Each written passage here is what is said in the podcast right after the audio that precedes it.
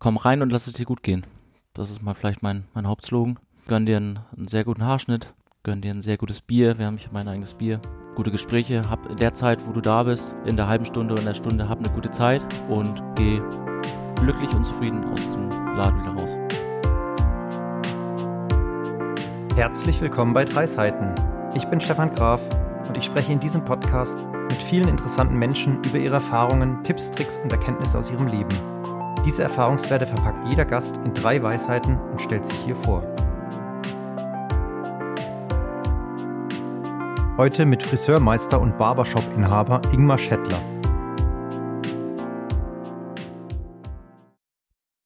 Hallo Ingmar, schön, dass du in meinem Podcast dabei bist. Ja, moin Stefan. Danke für die Anfrage und schön, dass wir das hier machen können. Jetzt geht es bei dir hauptsächlich um Haare und Bärte. Erzähl Richtig. doch mal. Ja. Wer bist du? Was machst du? Ich bin ähm, Friseurmeister. Ich habe sehr lange Berufserfahrung, insgesamt mittlerweile 26 Jahre. Ich bin jetzt äh, acht Jahre selbstständig mittlerweile mit dem Konzept nur für Männer. Wir bedienen nur Männer. Wir machen Haarschnitte, Bartpflege und noch so ein bisschen Kosmetik, Augenbrauenpflege, Maniküre machen wir auch zusätzlich, das ist auch immer sehr gefragt. Genau, ich habe jahrelang in einem ganz normalen Friseursalon gearbeitet, habe da auch immer die Frauen bedient mit Haarfarbe und Strähnen und Hochstecken und Schminken und allem, was dazugehört. Aber ich habe mich dann irgendwann dazu entschlossen, dass ich nur noch das machen möchte, was ich wirklich auch sehr gut kann und was ich mir vorstellen kann, auch bis zur Rente zu machen. Und da war das ähm, Konzept nur für Männer, Männerhaarschnitte, Gespräche mit den Männern führen. Diese Einfachheit, ähm, das fand ich am spannendsten. Deswegen bin ich jetzt sehr glücklich mit dem, was ich mache.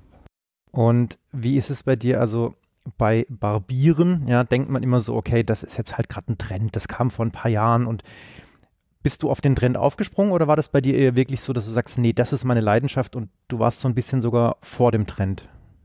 Das ähm, sehe ich so, ja. Ich habe in Freiburg mit als erster einen Barbershop aufgemacht. Das Konzept war in dem Moment einzigartig, also gerade was Freiburg angeht. Freiburg ist immer so ein bisschen später, was so Städte in, in Deutschland angeht. Also ich, ich gehe davon aus, dass es in Berlin schon äh, was gab oder in Hamburg oder in München. Aber ähm, Freiburg war ich, kann ich schon sagen, der, der Erste. Da war es ein großer Trend dann, das, ähm, das zu machen. Ähm, ich stand in vielen Zeitungen, in der Badischen Zeitung.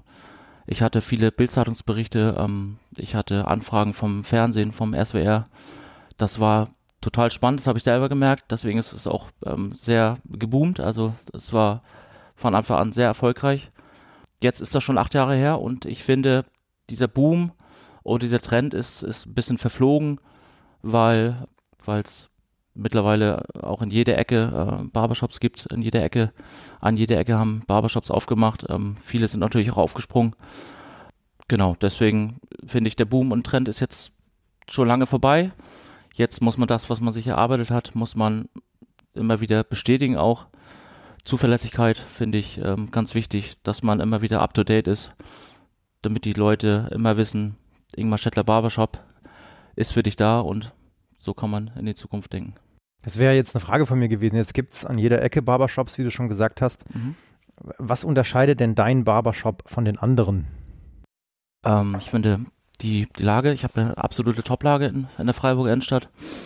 Sehr attraktiv, sehr ähm, repräsentativ für, für mein Konzept mit dem ganzen Altbau. Viele Cafés ähm, sind um die Ecke. Also es ist sehr, wirklich sehr gesellig und sehr einladend. Ich finde, vom, vom Ambiente habe ich ähm, hochwertige Einrichtungen. Ich bin Ingmar Schettler, ich bin Friseurmeister. Das ist schon auch so ein Merkmal, was auch nicht überall der Fall ist in, in, in den Barbershops. Dann habe ich absolut wirklich äh, Top-Personal, das muss ich wirklich sagen. Sehr gut ausgebildet. Alle haben Bock auf diesen Job, den sie machen. Und wenn wir dann noch ein gutes Team sind, was wir sind, dann macht es ähm, die Atmosphäre aus, ähm, was uns wirklich absolut hervorhebt.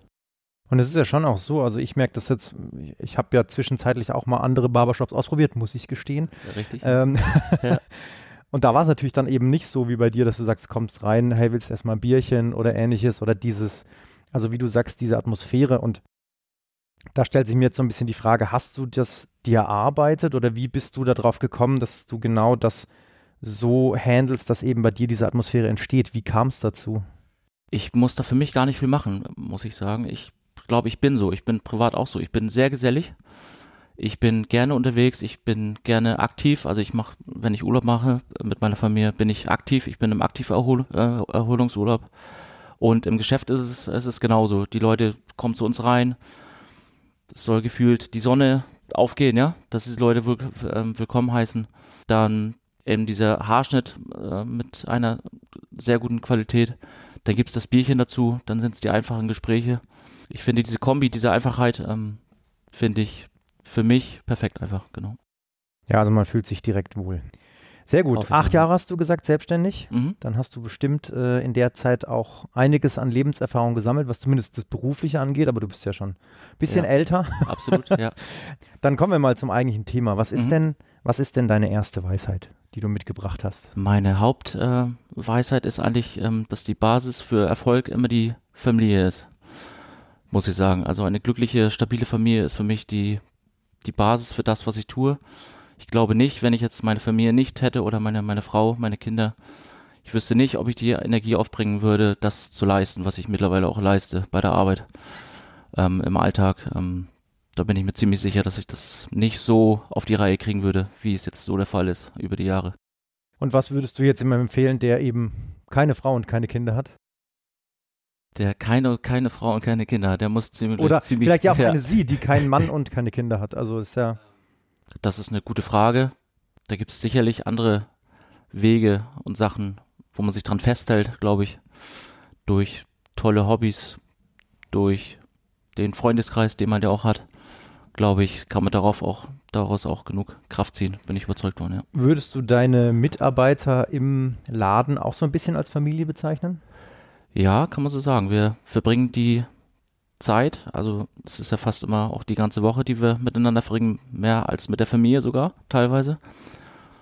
Und ja, wir führen auch sehr gute Gespräche. Wir kommen da, finde ich, ganz gut zusammen und ich bin gerne bei der Arbeit, das ist immer ganz wichtig. Wenn jemand dabei ist, mit dem ich nicht gerne spreche oder mich, mit dem ich nicht, äh, nicht gut unterhalten kann, fehlt auch so ein bisschen, würde die Basis fehlen ja, ich habe meine kleine Familie auch vielleicht auch im, im, im Shop, ja. Man kriegt das ja immer so ein bisschen mit, dass ihr euch auch gegenseitig veräppelt und so. Dass, also, dass da ist ein sehr, sehr lockerer Ton. Mhm. Glaubst du, dass das schon sehr viel auch ausmacht von der Arbeitsatmosphäre, dass du, also man hat in dem Sinne nicht die, den Eindruck, dass du als Chef die Respektsperson bist, sag ich Mhm. mal, sondern es ist wirklich eher so ein lockeres Miteinander. Glaubst du, dass das auch so ein bisschen ein Geheimnis ist für ein erfolgreiches Unternehmen, sage ich jetzt einfach mal? Total, die gewisse Lockerheit muss, muss da sein und ich, ich liebe das, wenn man so ein bisschen gegenseitig aufziehen, wenn es mal so ein, zwei Sprüche nebenbei gibt und wenn man sich so ein bisschen totlacht auch nebenbei. Immer nicht vergessen, dass wir natürlich hochkonzentri- hochkonzentriert am, am Kunden arbeiten, das ist klar. Aber das, das braucht man, ja. Also wenn wir dann irgendwie komplett steif und, und geradeaus ähm, da rumlaufen, das, das würde mir nicht aus, würde mir nicht ausreichen.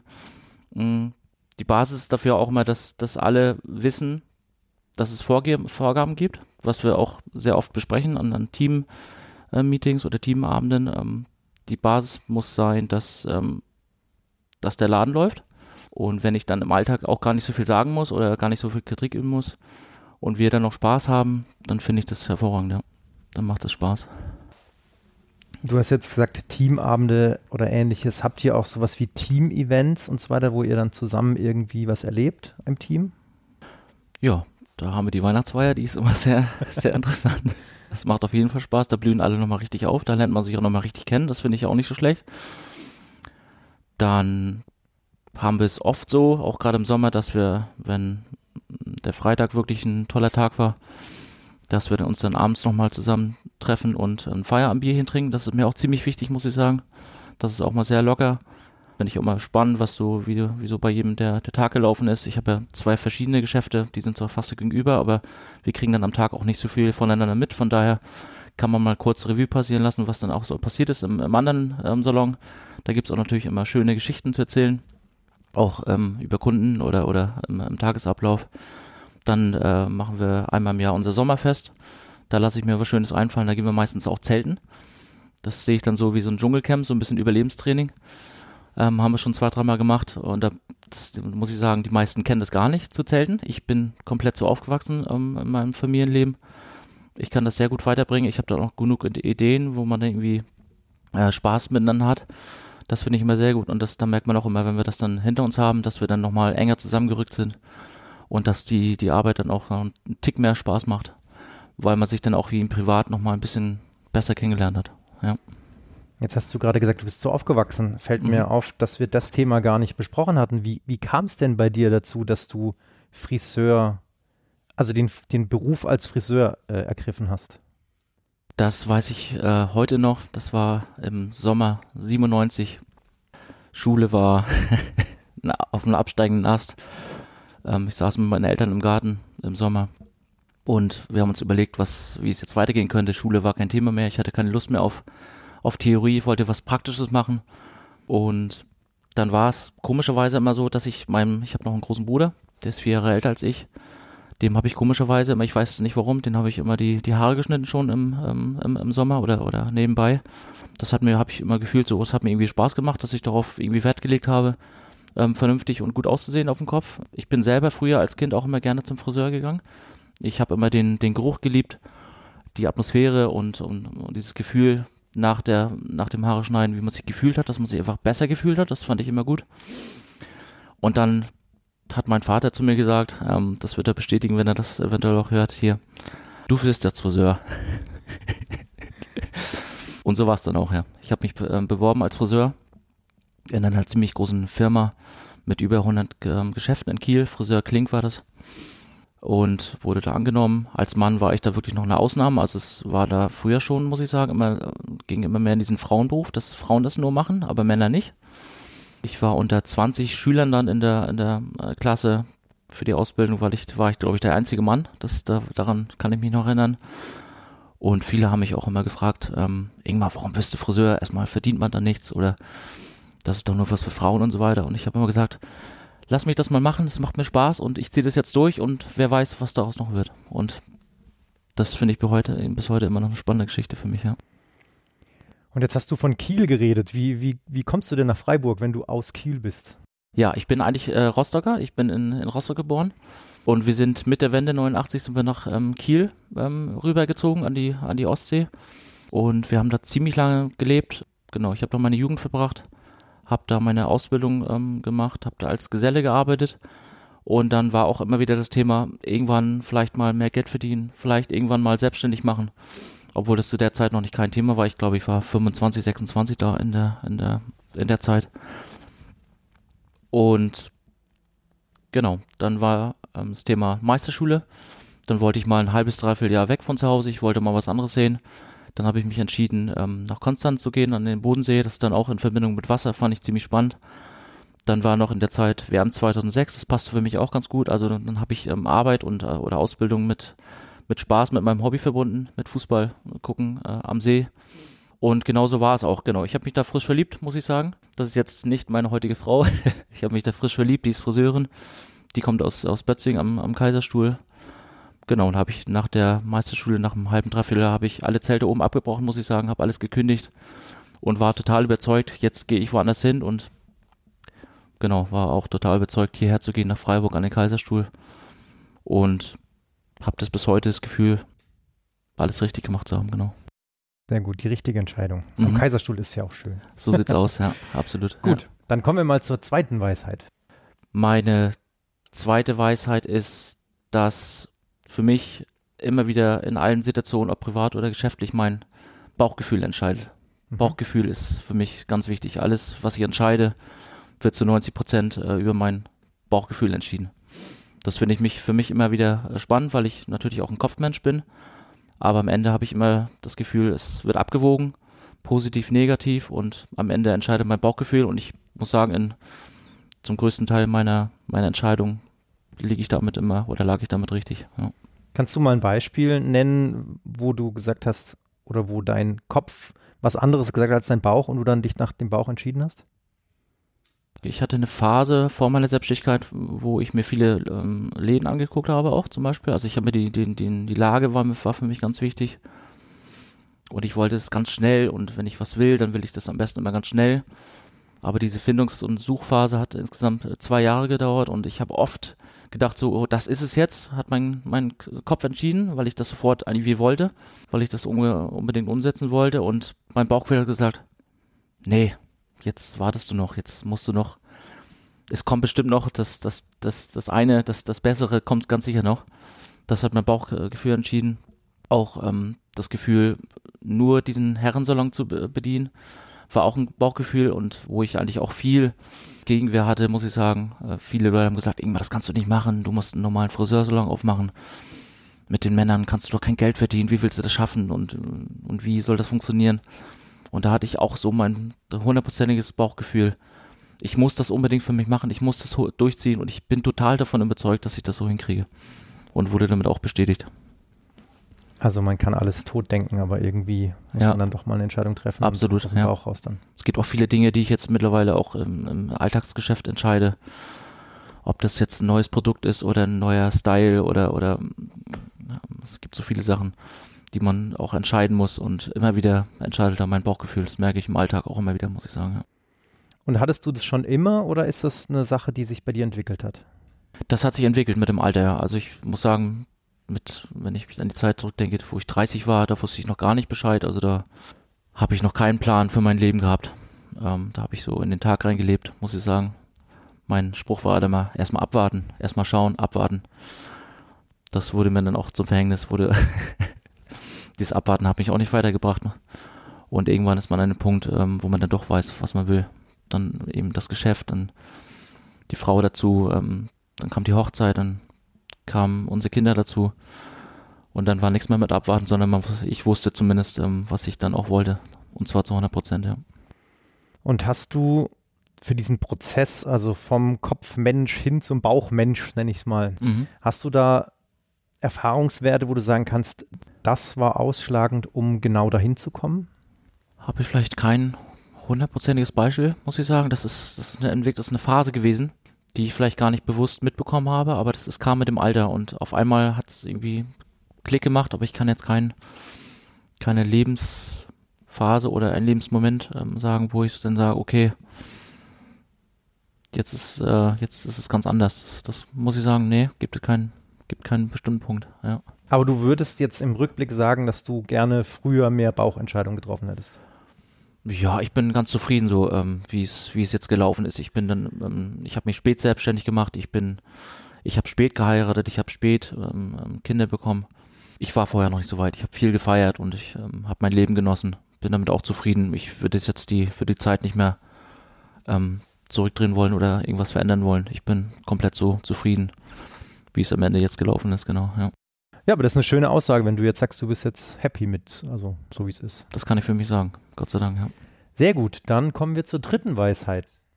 Die dritte Weisheit ist, ist wie beim Fußball. Entscheidend ist aber auf dem Platz, finde ich. Ich bin absoluter Fußballfan. Dann komme ich auch wieder zu meinem Laden. Entscheidend ist auf dem Platz. Das ist der Spruch. Entscheidend ist, was im Laden passiert und nicht, was man groß schreibt oder wie man sich beschreibt oder sich nach außen darstellt überhaupt oder wie toll man ist und was man alles so tut und, und macht. Ich finde, wenn man im, im Laden nicht funktioniert oder wenn, wenn das Handwerk nicht funktioniert oder ich, ich könnte keine Haare schneiden, kann man noch so viel über sich beschreiben, wie toll man ist und was man alles macht und riesen Text schreiben oder in die Öffentlichkeit gehen mit Instagram oder, oder, oder Facebook, was es heute mittlerweile alles gibt. Wenn das nicht läuft, ähm, kann man viel über sich erzählen, finde ich. Also Entscheidung ist, ist entscheidend ist auf dem Platz. Das finde ich irgendwie für mich einen guten Spruch, weil Fußball für mich auch einen großen Stellenwert hat in meinem Leben. Ja. Aber du musst die Menschen ja erstmal auf dem Platz, in deinem Fall in den Laden bekommen. Das ja. heißt, da ist ja dann schon wichtig, was auch richtig. geschrieben wird, oder? Ja, das ist, das ist richtig, genau. Wir leben sehr viel von Mund zu Mund Propaganda und ich habe immer das Gefühl, wenn ähm, neue Leute, wenn jetzt Laufkundschaft zum Beispiel auch in meinen Laden kommt, dass ich die auch immer wieder begeistern kann. Da brauche ich vorher nicht viel, viel reden, sondern der Kunde setzt sich hin, ich stelle mich vor und mache das durch meine Art und Weise, durch das, durch mein Feeling, durch mein fachliches Können, glaube ich, kann ich die Leute schon in meine Bahn ziehen. Das ist so mein Gefühl. So selbstbewusst bin ich mittlerweile auch. Genau, und dann kommt eben auch dazu, wie es im Laden das Gefühl ist, wenn die Leute reinkommen. Wenn wir noch so toll beschrieben haben, wie, was wir alles können, was wir alles machen. Aber wenn der Empfang schon irgendwie durchschnittlich ist, dann wird die ganze Dienstleistung für mich auch durchschnittlich. Und dann kann es sein, dass der Kunde eventuell auch nicht wiederkommt. Wenn du jetzt eine kurze Werbepause hättest, Ja. was würdest du denn jetzt den Zuhörern, in dem Fall wirklich männlich, Mhm. sagen, dass sie in den Laden kommen sollten? Also was ist so, was ist so dein, sag ich, im, im Startup-Jargon ist es der Kurzpitch, ja? Ja. Was so in 60 Sekunden, was würdest du den Zuhörern jetzt da draußen sagen, so, was ist, was ist bei dir das Zauberhafte im Laden? In 60 Sekunden, das ist ganz schön lang, ja. Du kannst, du brauchst keine 60 Ich weiß. Sekunden. Komm rein und lass es dir gut gehen. Das ist mal vielleicht mein, mein Hauptslogan. Gönn dir einen, einen sehr guten Haarschnitt, gönn dir ein sehr gutes Bier. Wir haben hier mein eigenes Bier. Gute Gespräche, hab in der Zeit, wo du da bist, in der halben Stunde oder in der Stunde, hab eine gute Zeit und geh glücklich und zufrieden aus diesem Laden wieder raus. Wer das mal ausprobieren will von den Zuhörern Aha, in Freiburg, genau. schöne Lage, ja. Genau, ja. Sehr gut. Jetzt hast du auch vorhin gerade gesagt, oder das ist ja auch die Weisheit, dass es entscheidend ist auf dem Platz, dass du Fußballfan bist. Wie, Mhm. wie bist du Freiburg-Fan oder bist du Rostock-Fan? Ich bin Freiburg-Sympathisant. wir haben ja auch so ein paar Spieler bei uns im, im Laden, denen wir die Haare schneiden. Aber allein schon durch, durch die Lage hier in Freiburg, wir, wir können Bundesliga gucken, wir können Europapokal gucken. In der ersten Bundesliga, das ist immer sehr besonders. Also das, das kann man nur gut finden als, als Fußballfan. Aber im Inneren des Herzens bin ich äh, Hansa Rostock-Fan, weil ich da geboren bin. Meine, meine Eltern, mein Vater hat mich äh, oder hat mein Bruder und mich immer mit zum Fußball früher genommen. Wir sind äh, über die Tribünen Stühle drüber ge gesprungen und äh, haben rumgetobt. Wir haben uns ähm, mit Fußball gar nicht, auf Fußball gar nicht konzentriert. Aber wir sind so geprägt von diesem Stadion, von dieser Atmosphäre Hansa Rostock im, in meiner Heimat, dass ich ähm, davon, wenn, wenn Spiele laufen oder wenn Hansa verliert, dann geht's mir schlecht, muss ich sagen. Das kann mir schon mal so einen Abend versauen. Wenn es bei Freiburg soweit ist, dann bin ich auch, ja, bin ich verärgert, aber es geht mir lange nicht so schlecht wie bei Hansa Rostock. Das, sagt mir mein Herz, ja. Okay, die Heimat äh, ist also dann in dem Fall Ausgeprägter, Ja. deutlich ausgeprägter, ja, ja, genau, ja. Okay, also die Weisheit war, entscheidend ist auf dem Platz und das ist natürlich für Unternehmen auch, auch entscheidend, was im Unternehmen passiert und nicht, was drumherum alles erzählt wird. Ja, das finde Richtig. Ich, finde ich sehr schön. Ja, mhm. Gut, dann haben wir eigentlich drei Weisheiten zusammen, Mhm. aber es kommt jetzt noch eine Frage. Und zwar, wenn du in der Zeit zurückreisen könntest zu deinem 13-jährigen Ich, also du mit 13, was würdest du dir selbst sagen? sei fleißiger in der Schule. ich war in der Schule wirklich faul. Das ist also dieser Übergang, ähm, muss ich jetzt auch wieder sagen, ähm, ich war ja dann in der, in der DDR, war ich in der Schule, in der Grundschule, äh, in der Grundschule. Da, da war mehr Zug drin. Das muss ich, also da ähm, war ich glaube ich besser in der Schule. Und mit dem Wechsel dann ähm, nach, nach Kiel in die, in die in die, in die Schule oder in die weiterführende Schule, da war ich echt unglaublich faul, das muss ich wirklich sagen. Ich hatte immer andere Sachen im Kopf und ich wollte mich mit Freunden treffen. Ich war nur draußen, ich war gar nicht zu sehen. Hausaufgaben habe ich, glaube ich, auch nie gemacht. Mit 13 muss ich sagen, fleißig in der Schule gewesen wäre, wäre besser gewesen vielleicht, ja. Ja. Aber was hätte dir das hinten raus mehr gebracht? Also jetzt nur mal so als Frage, weil du gesagt hast, du hast ja deinen dein Lebenslauf, so wie du ihn erzählt hast, bist du ja zufrieden eigentlich damit. Also ja. was hätte dir mehr, mehr Fleiß in der Schule gebracht? Also vielleicht keinen anderen Berufsweg, das, das glaube ich nicht, aber es hätte mir deutlich weniger Ärger zu Hause eingebracht, muss ich sagen. Wir hatten schon viele Grundsatzdiskussionen auch zu Hause. Da erinnere ich mich auch mal dran. Äh, Meine Eltern wollten schon, dass ich auch immer vernünftig in der Schule bin oder, oder gut in der Schule bin. Der, der Ansatz war da, aber ich habe mich darauf nicht einlassen können, leider. Aber für meinen weiteren Lebensweg, man sieht's ja, ähm, ich bin jetzt so zufrieden, ähm, wie es ist. Ich finde auch heutzutage muss man auch nicht studiert haben, um, um, um einen guten Berufsweg einzu, einzugehen, um Geld zu verdienen. Ich würde meinen Kindern zum Beispiel immer sagen, ähm, lerne das Handwerk, egal was. Ich bin natürlich, wäre froh, wenn, wenn einer von meinen beiden Jungs auch Haar schneiden würde, äh, später keine Frage. Aber lerne einen Handwerksberuf und du kannst damit immer Geld verdienen und hast meistens oder immer auch immer einen Vorher-Nachher-Effekt. Also von daher ist die Schulbildung für mich nicht im Nachhinein auch nicht immer das Allerwichtigste oder die Basis für alles. Genau, also ich glaube, so eine gewisse Grundbildung ist wichtig, deswegen ist Keine wahrscheinlich Frage. auch die Schule abzuschließen sehr ja, wichtig. keine Frage. Ja. Aber dann, wie du sagst, studieren muss man nicht unbedingt, weil man Handwerker werden auch gerade Bin ich, gesucht. bin ich überzeugt von. Ja. Ich sehe auch immer wieder auch viele Studenten habe ich im, im, im Geschäft. Ich führe viele Gespräche. Aber auch die, wenn die dann fertig sind mit dem Studium, ähm, können sich dann auch nicht frei aussuchen, wo sie denn hingehen oder was sie machen können. Die müssen ziemlich flexibel sein. Die müssen auch wahrscheinlich immer oder meistens sehr oft den, den Ort wechseln und dann eine Arbeitsstelle zu beginnen. Und das könnte ich mir irgendwie, würde ich mir anders wünschen, wenn man jetzt alles gegeben hat in der Schule, in der, in der Schule mit, mit dem Studium und da es erfolgreich ist, ähm, wäre es schön, wenn man sich das eigentlich aussuchen könnte, was man dann auch macht, beruflich, ja. Also Schule ist wichtig, aber der weitere Lebensweg entscheidet dann viel mehr. Sehe ich so, genau, ja. Sehr gut. Ja, dann sind wir damit durch.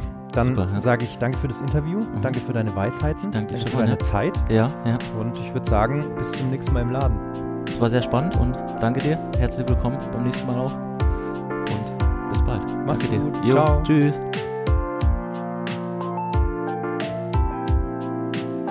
Das waren die drei Seiten. Komprimierte Lebenserfahrung im Interviewformat. Schau gerne mal auf dreiseiten.de oder meinen Social Media Kanälen für mehr Infos vorbei.